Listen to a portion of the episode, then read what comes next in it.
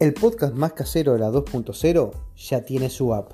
Descargala ingresando a www.sincassetpodcast.jimdofree.com.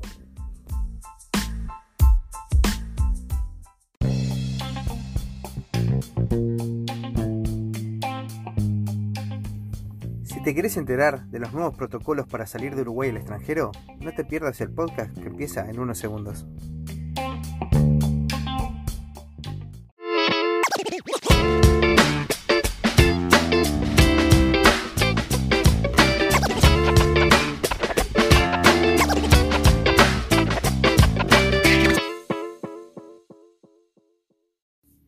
Y bienvenida audiencia a un nuevo episodio de Sin Cassette. Del otro lado, Matías, el enviado especial que estuvo en Orlando de vacaciones, de trabajo, no sabemos bien. Hola Mati, ¿cómo andas? ¿Todo bien?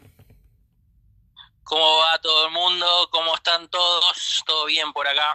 Wow, Mati, bueno, eh, estuve diciendo que íbamos a hablar un poco de los nuevos protocolos para salir del Uruguay al extranjero. Eh, ¿qué, Ajá, qué- ¿Dónde fuiste? bien. ¿Qué hiciste? Contamos, contanos desde el comienzo. ¿Cómo, cómo arrancaste? ¿Te fuiste de vacaciones a laburar? ¿Qué, qué, qué onda? Bueno, ese- e- e- esto fue como, como un corresponsal, ¿no? De, de- de periodismo de investigación, casi que, de riesgo. Este, no, en realidad yo cuando estuve hace cuatro años en, Estados Unidos, este, para agarroñar unas entradas más baratas para los tickets de Orlando de diferentes parques, asistí a una charla de, de una cadena de resorts, este, y en ese momento compramos un, un paquete de vacaciones que lo podía utilizar a lo largo de dos años, y pasados esos dos años lo extendí a dos años más, y se me estaba por vencer este año, yo iba, iba a viajar en marzo, desató la pandemia, lo que hizo que tirara el viaje lo más adelante posible durante el año, llevándolo al primero de noviembre, que Sí. era la última fecha disponible en este resort para usar. Y bueno, dije, para esto en marzo, dije, para noviembre seguramente quizás haya otra realidad, esté más calmado, o si se empeoró, haya otros beneficios para poder cambiar. Ni una cosa ni la otra. Ya teníamos las fronteras abiertas para poder salir, aquí desde Uruguay, también para entrar en los Estados Unidos, y ya no tenía mucha más movilidad en cuanto a lo que era eh, el cambio de fecha para un año más sin que fuera con, sin costo, y también para los pasajes de avión, que yo los había canjeado con millas, este, porque había podido acumular durante todo este tiempo, especialmente con, con mi trabajo, había podido acumular las millas que me alcanzaban justo para, para un pasaje. Y bueno, dije, "Ta, lo voy a hacer, lo voy a hacer y, arranqué. Programé luego todo lo que eran las actividades con, con una amiga que, que- bueno, es, es parte de una, de una cadena internacional de ventas de tickets para, para los parques temáticos, de Disney, Universal, de SeaWorld, este, que les mandamos un saludo a los chicos de todoorlando.news, los pueden encontrar en, en Instagram, que me hicieron muy buenos precios, muy buenos paquetes, y, y dije, bueno, me mandaba, conseguí el cambio de pasaje para irme dos días antes, en realidad el 1 de noviembre, para ir el 29, y ahí empezaron un poco las dificultades, que esto es un poco de, digamos, la previa a lo que vamos a relatar un poco hoy, que es eh, cómo viajar y cómo son los viajes en este momento de, de pandemia global. Sí, Mati. Y bueno, me, me imagino, me imagino que eh, durante esa preparación ya, ya contaste un poco cómo fue la idea de viajar, que tenías ese paquete que tenías que utilizar porque tenía una fecha de vencimiento, eh, que lograste usar unas millas para conseguir el pasaje, o sea que de alguna manera fue bastante, como decimos siempre, low cost eh, para viajar. Eh, pero me imagino que después venía todo el tema de el COVID y los protocolos eh, a la salida del país, tener la visa, además. Eh, ¿cómo, ¿Cómo te atendieron en Carrasco? ¿Cómo fue la llegada a, a la Florida? Bueno, bárbaro. Te cuento, bueno, yo la visa la tengo desde hace muchos años este, y me dura todavía hasta dentro de unos cuantos años más, así que no tenía que realizar ningún tipo de trámite. Sin embargo, eh, no está de más, obviamente, asesorarse tanto con la embajada norteamericana como con la embajada uruguaya en Estados Unidos y el Ministerio de Relaciones Exteriores. Durante este periodo previo a viajar, te decía, la idea era viajar en marzo, yo ya estaba averiguando desde diciembre y durante la pandemia de marzo a noviembre estuve averiguando y tratando de comunicarme con todos estos entes para tener información de qué era lo que se requería para salir, para entrar, para volver, eh, los protocolos, qué podía suceder si por algún motivo eh, no podía embarcar en algún avión, etcétera, ¿no? Y básicamente, para ir a los Estados Unidos, el único requisito era no volar desde, eh, bueno, aquí en Sudamérica, desde Brasil, porque Estados Unidos tiene prohibido el ingreso de personas que vengan, o que vayan, mejor dicho, desde Brasil, Irán, China, creo que Arabia y algún otro país más. Es un conglomerado de cinco o seis países. Yo sabía que por Brasil no podía ir. Este, y luego para volver, sí había una serie de protocolos que iba a, tener que cumplir para entrar a Uruguay, que más adelante los voy a ir contando. Eh, y entonces, ¿por dónde arrancaste? ¿Qué hiciste? Lo primero, bueno, una vez que averigüé toda la información que precisaba, este, me, disponía a, a viajar y en los días previos iba chequeando obviamente el tema del vuelo para corroborar de que no hubiera ningún cambio, de que no hubiera ninguna modificación, chequear el tema de poder elegir el asiento, etcétera. Y ahí tuve la primera dificultad, que yo tenía el vuelo para el día 29 y el día 22 me anuncian que ese vuelo se canceló. A lo cual este, intenté llamar al contact center, yo volaba por la TAM, intentaba llamar al contact center y me decían de que sí, efectivamente ese vuelo estaba cancelado y que nada, tenía que cambiarlo el vuelo. Cuando yo lo cambio a través de internet, una maniobra bastante fácil, lo que no me doy cuenta es que en el cambio, yo me fijo en las fechas, en los horarios, era cambiarlo para el día siguiente el vuelo, lo que no me doy cuenta es que me cambiaron de aeropuerto, pasándome del aeropuerto de Santiago de Chile al aeropuerto de Guarulhos, en San Pablo. Oh lo que me imposibilitaba viajar a Estados Unidos. No.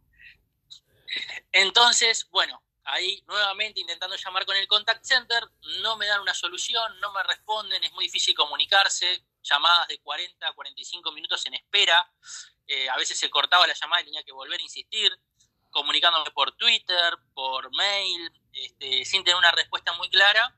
Afortunadamente tengo una, una amiga en el aeropuerto, eh, a Noelia, y hablé con ella y ella me dijo, no te preocupes, venite tal día que está el gerente que, está aquí de la TAM, te lo presento y hablas con él. Entonces yo fui el día eh, más o menos una semana antes de lo que era mi vuelo originalmente, hablo con él y muy amable, muy correcto, muy cordial, me atiende, entiende mi caso, entiende la situación y se pone en el labor de cambiarme de pasaje este, y me termina modificando para viajar al día siguiente, pero por Santiago de Chile, lo cual ya no implicaba ningún problema. Entonces yo perdí un día de vacaciones, pero me podía ir a través de Santiago de Chile y llegar en unas 14 horas aproximadamente de Montevideo a los Estados Unidos a Miami. Pregunta, pregunta, este, ¿qué te dijeron en el dijiste que habías hablado con las autoridades? ¿Las autoridades te marcaban algo específico? ¿Te dijeron tenés que hacer A, B o C? ¿O, fue algo, algo normal?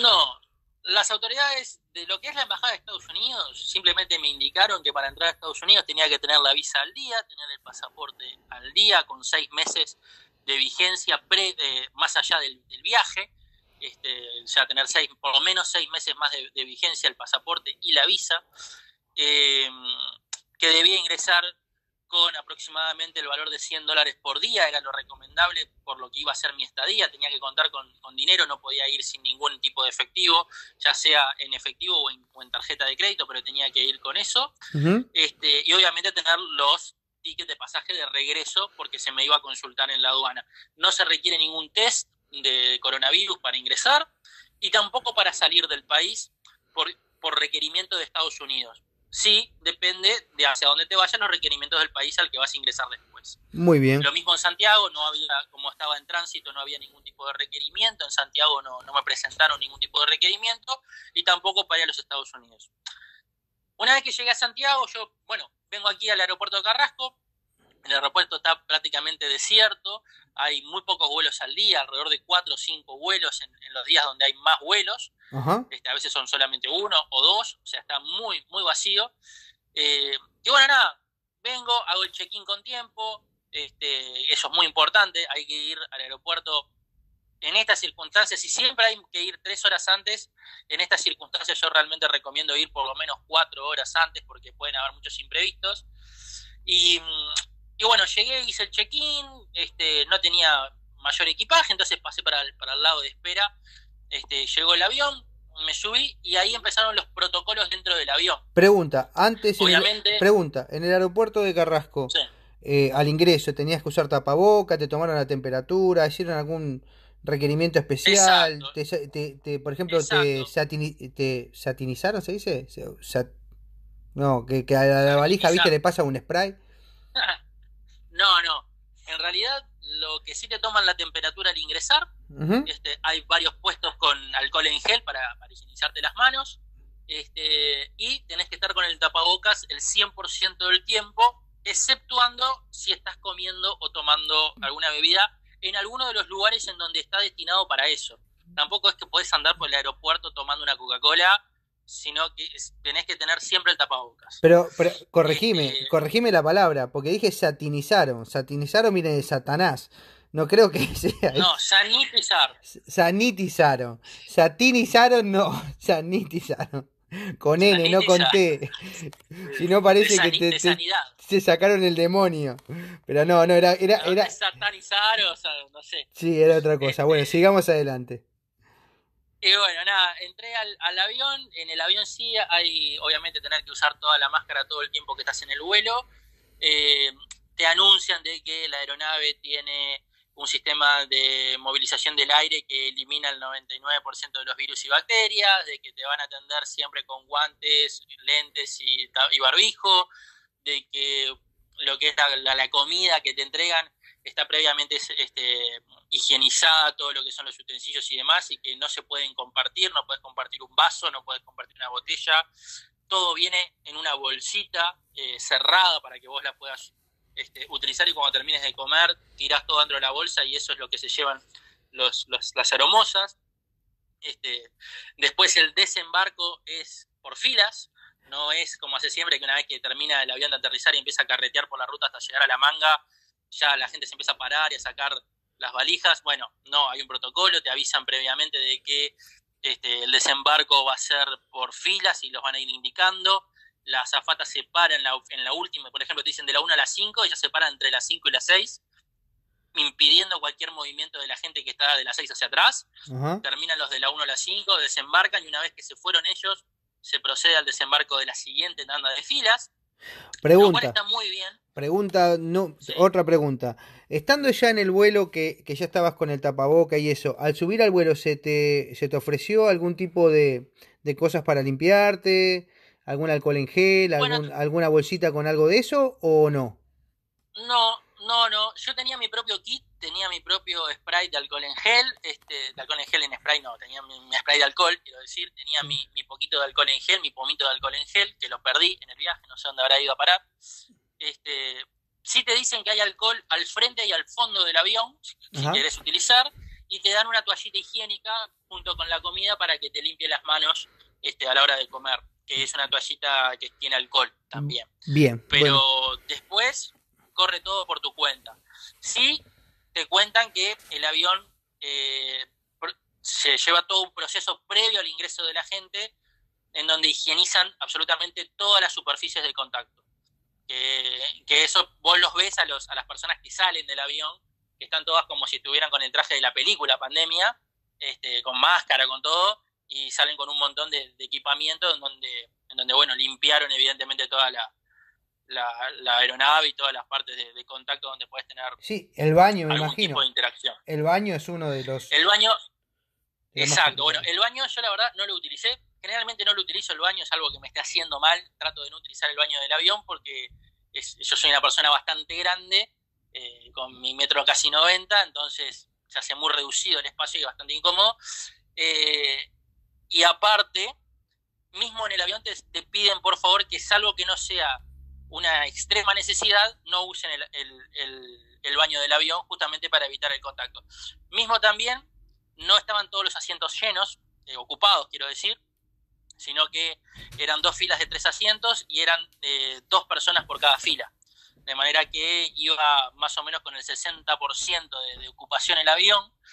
Y es un tema, porque el vuelo que a mí me cancelaron fue justamente porque había muy pocos pasajeros, este, aparentemente había menos de 20 pasajeros y como hay muy pocos no vuelan y lo juntan todos con el vuelo siguiente que es al otro día. Al menos aquí en Uruguay que tenemos dos frecuencias por destino por semana. Había, o sea, dos, dos aviones que van a Santiago, dos a San Pablo y así sucesivamente. Este, entonces lo juntan todo en uno y te cambian el vuelo. Eso es muy importante para, para nuestro público aquí en Uruguay si quiere viajar, tenerlo en cuenta porque puede y lo más probable es que haya cambios de vuelo. No se confíen en que sean el primer día, hay que chequear constantemente en la aplicación de la aerolínea que sea o en la aplicación del aeropuerto porque te hacen los cambios de vuelo y en el primer caso a mí me llegó un, mail, pero puede no llegarte nada y te enterás cuando querés hacer el check-in. Y es un tema porque si te pasaba eso de que te cambiaban por un, vuelo que va a Brasil, no podías poder ingresar a, a los Estados Unidos. Bueno, totalmente. Es más, eh, ese vuelo que a mí me lo cambió mal, la TAM, porque fue un cambio automático que me realizaron y lo cambiaron mal, este, la chica del contact center no entendía que yo no era un, un, norteamericano tratando de regresar a Estados Unidos, ni que no tenía residencia norteamericana. Entonces me decían, sí, es un error, pero yo no te lo puedo corregir.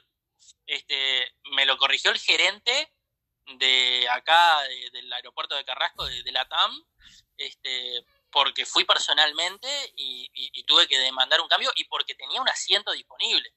O sea, porque también te puede pasar de que si no hay asientos disponibles, la única opción que te puedo ofrecer es para la siguiente semana y capaz que ya no te sirve. O sea, hay que estar realmente muy atento y estar atrás constantemente y chequear el itinerario 25 veces porque son cosas que pasan y pueden pasar.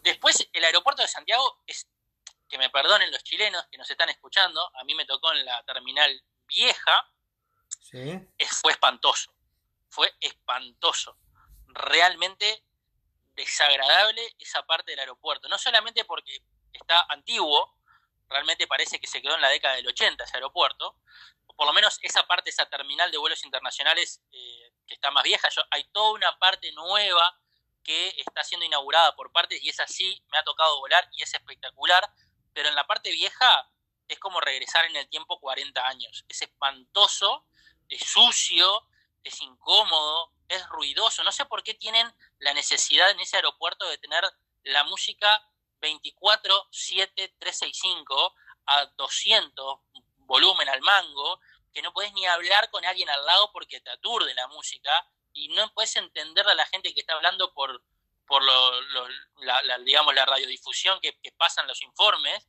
porque la música a veces lo tapa.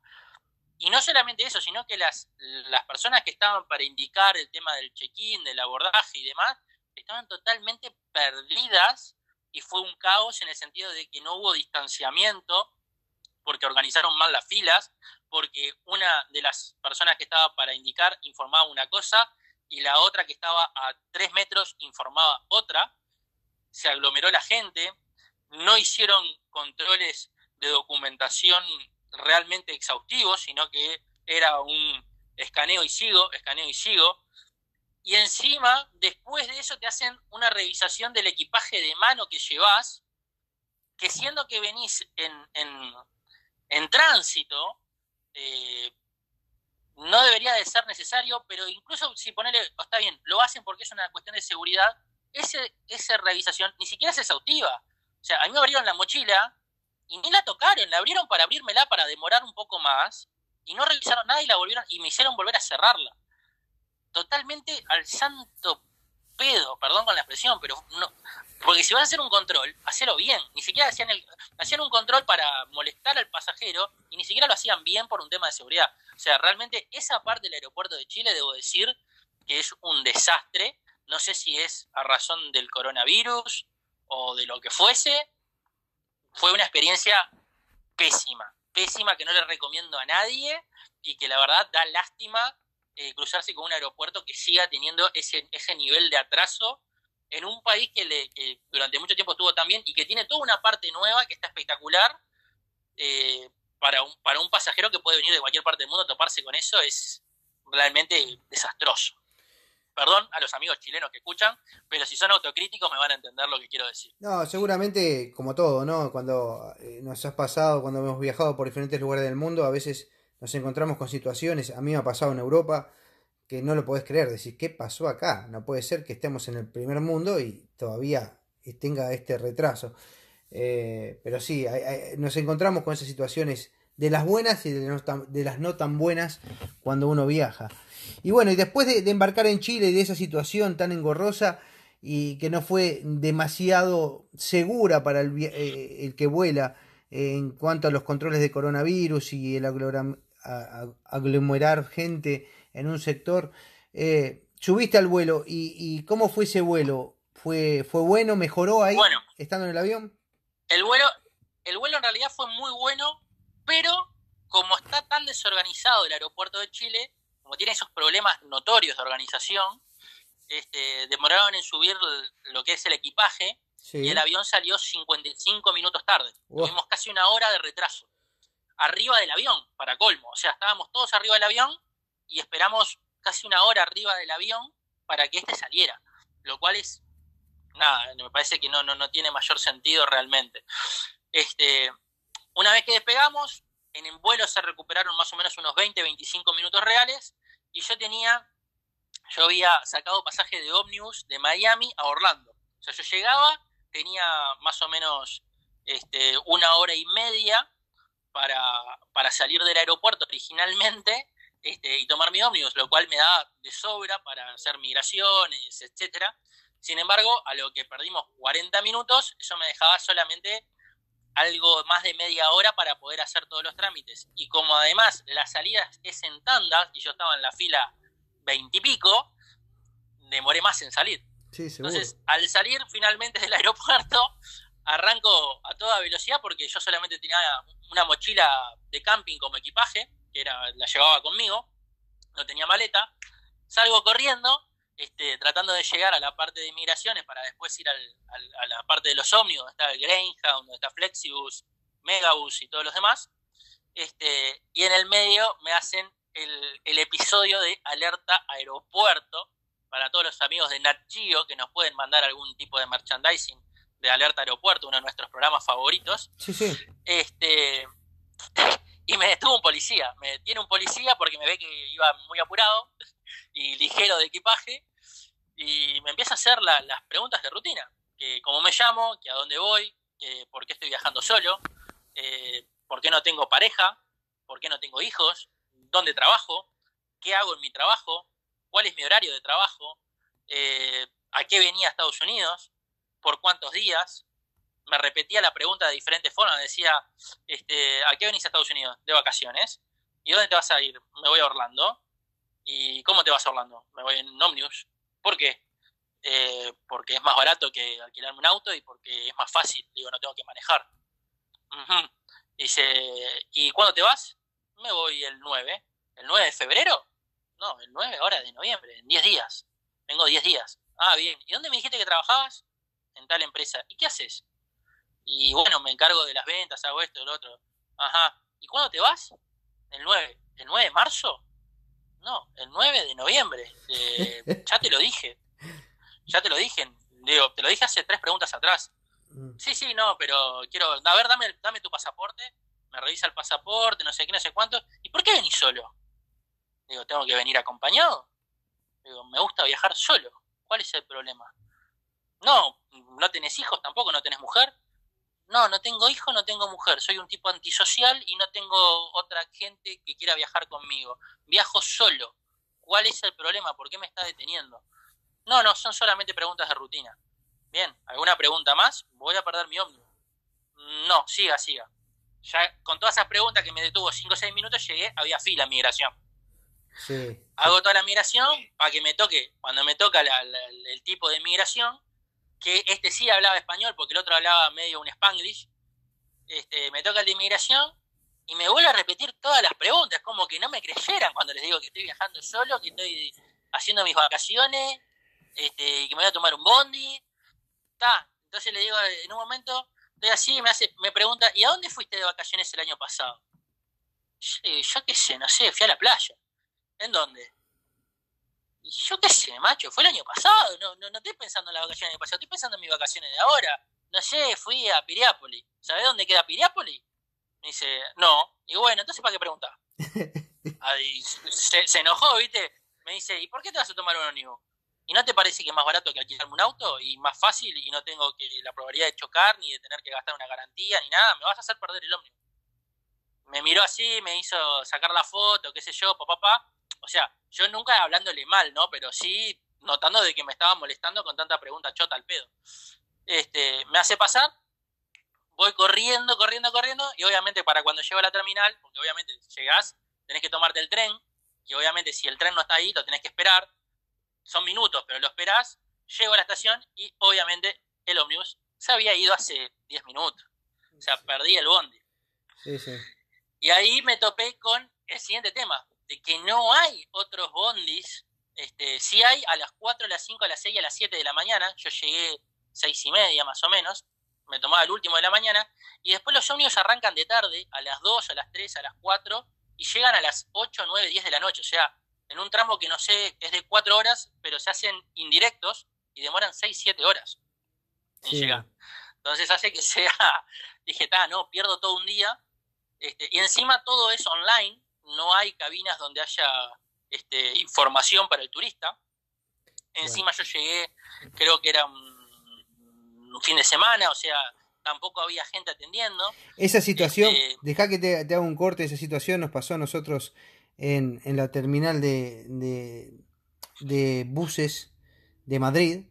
Eh, también una pérdida de vuelos, un, tema de desconexión, llegamos tarde, una terminal que es eh, bastante parecida a la de Buenos Aires, a Retiro, o sea, y del ambiente parecido también, un, un lugar que me acuerdo que mi hijo quiso ir al baño y, y, dijo, no, ya acá no hago caca, papá, porque era bastante terrorífico el baño, eh, y sí, era terrible el ambiente era complicado, eh, pero esas cosas uno después las aprende, que hay que tener un plan B. Para todo hay que tener plan B. Exacto. Hay que tener plan B porque si pasa algo, tenés que tener el plan B. Y normalmente cuando uno llega a esos lugares, no hay, como decís, no hay una persona, una, un, ser humano que te atiende y te diga, no, mira eh, hasta mañana de mañana, hace otra cosa, tomate un taxi, pagate un hotel, pero no hay nadie que te, que te ayude. Yo tenía, yo tenía plan B y plan C, ¿no? Este, el plan B, es más, previo a eso yo ya había, había verificado de que no había otros ómnibus, por suerte hoy por internet se averigua todo bastante bien y había visto todas las frecuencias de las distintas eh, empresas de ómnibus que hacían el recorrido de Miami Orlando y sabía que si bien me podía tomar otro más tarde, iba a llegar por la noche y mi intención era no perder más tiempo y tratar de llegar por lo menos al mediodía. Porque aparte yo llegué el día 31, que era Halloween. Y mi intención era ver, porque nunca había visto las cosas de Halloween, eh, en este caso del parque de Universal, porque tenía que elegir entre Universal y, Disney. Eh, y previamente, para cuando uno saca los tickets de Disney, tenés que elegir los días, porque no podés ir ya cualquier día, sino que cada día tiene un cupo, tiene un límite de gente. Entonces vos tenés que calendarizar previo ahí, es parte de la organización que tenés que hacer.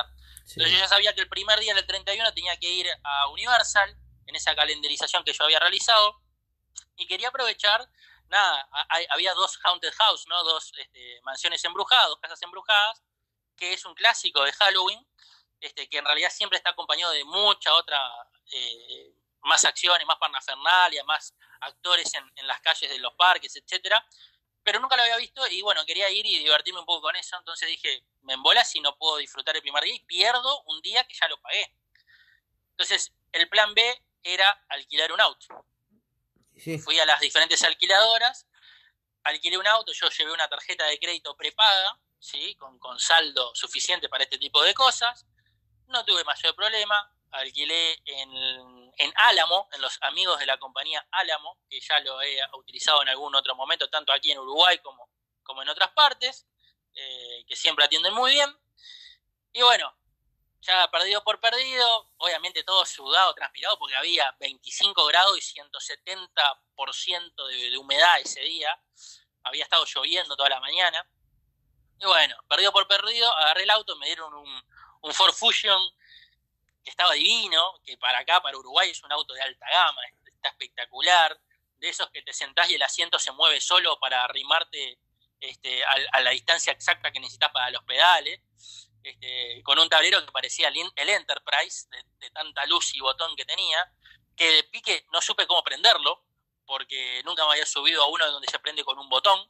La mina me dio una llave que era como una media llave y yo dije, ¿dónde mierda pongo la llave? Porque no encontraba.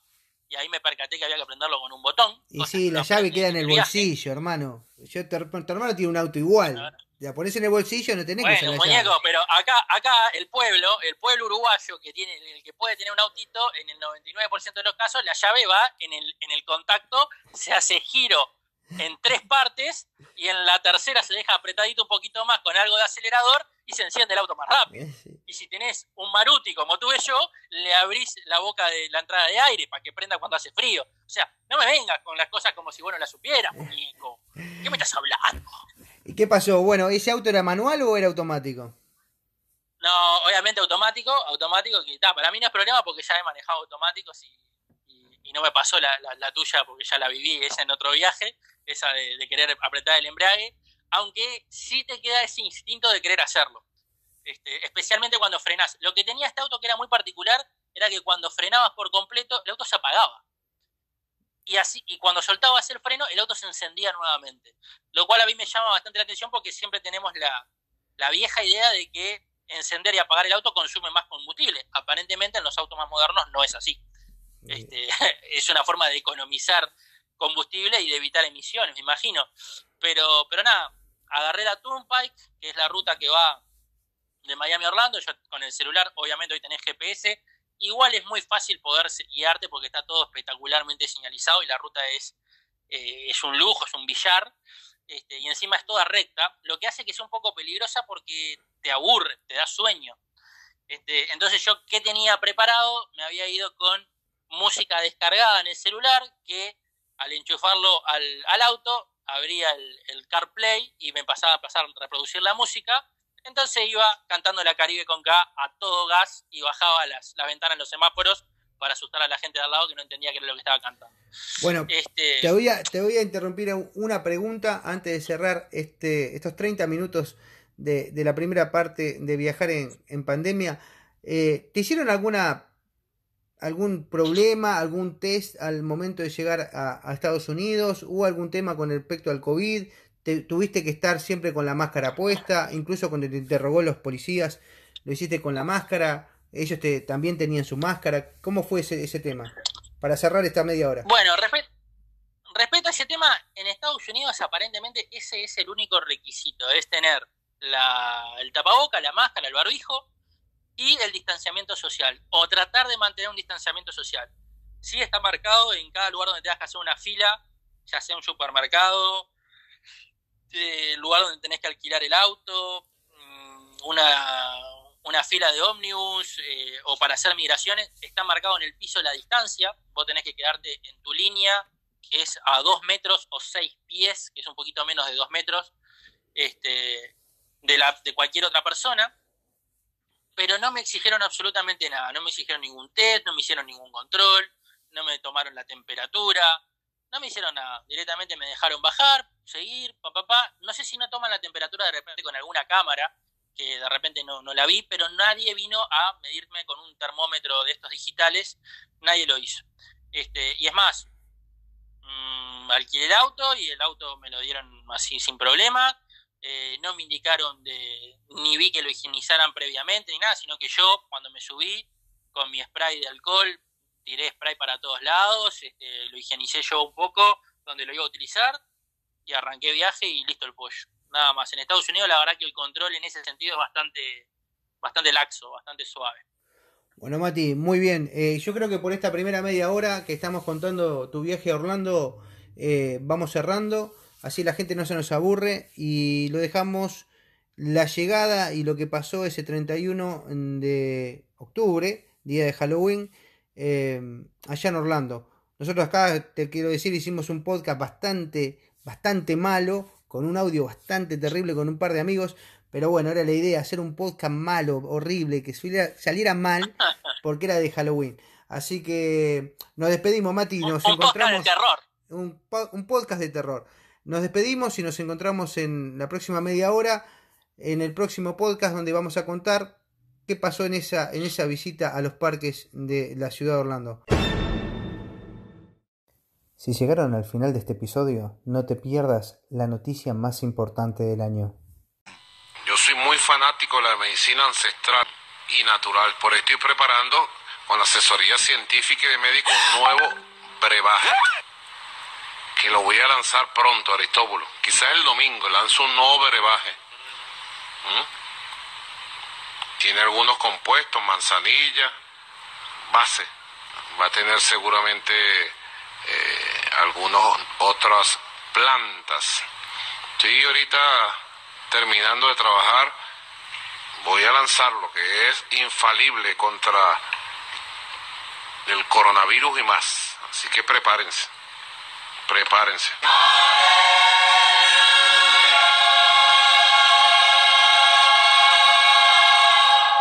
Coronavirus, coronavirus, lávense las manos, háganlo seguido. Coronavirus, coronavirus, pónganse las pilas en lugares concurridos. Coronavirus, coronavirus, no se toquen la Prepárense.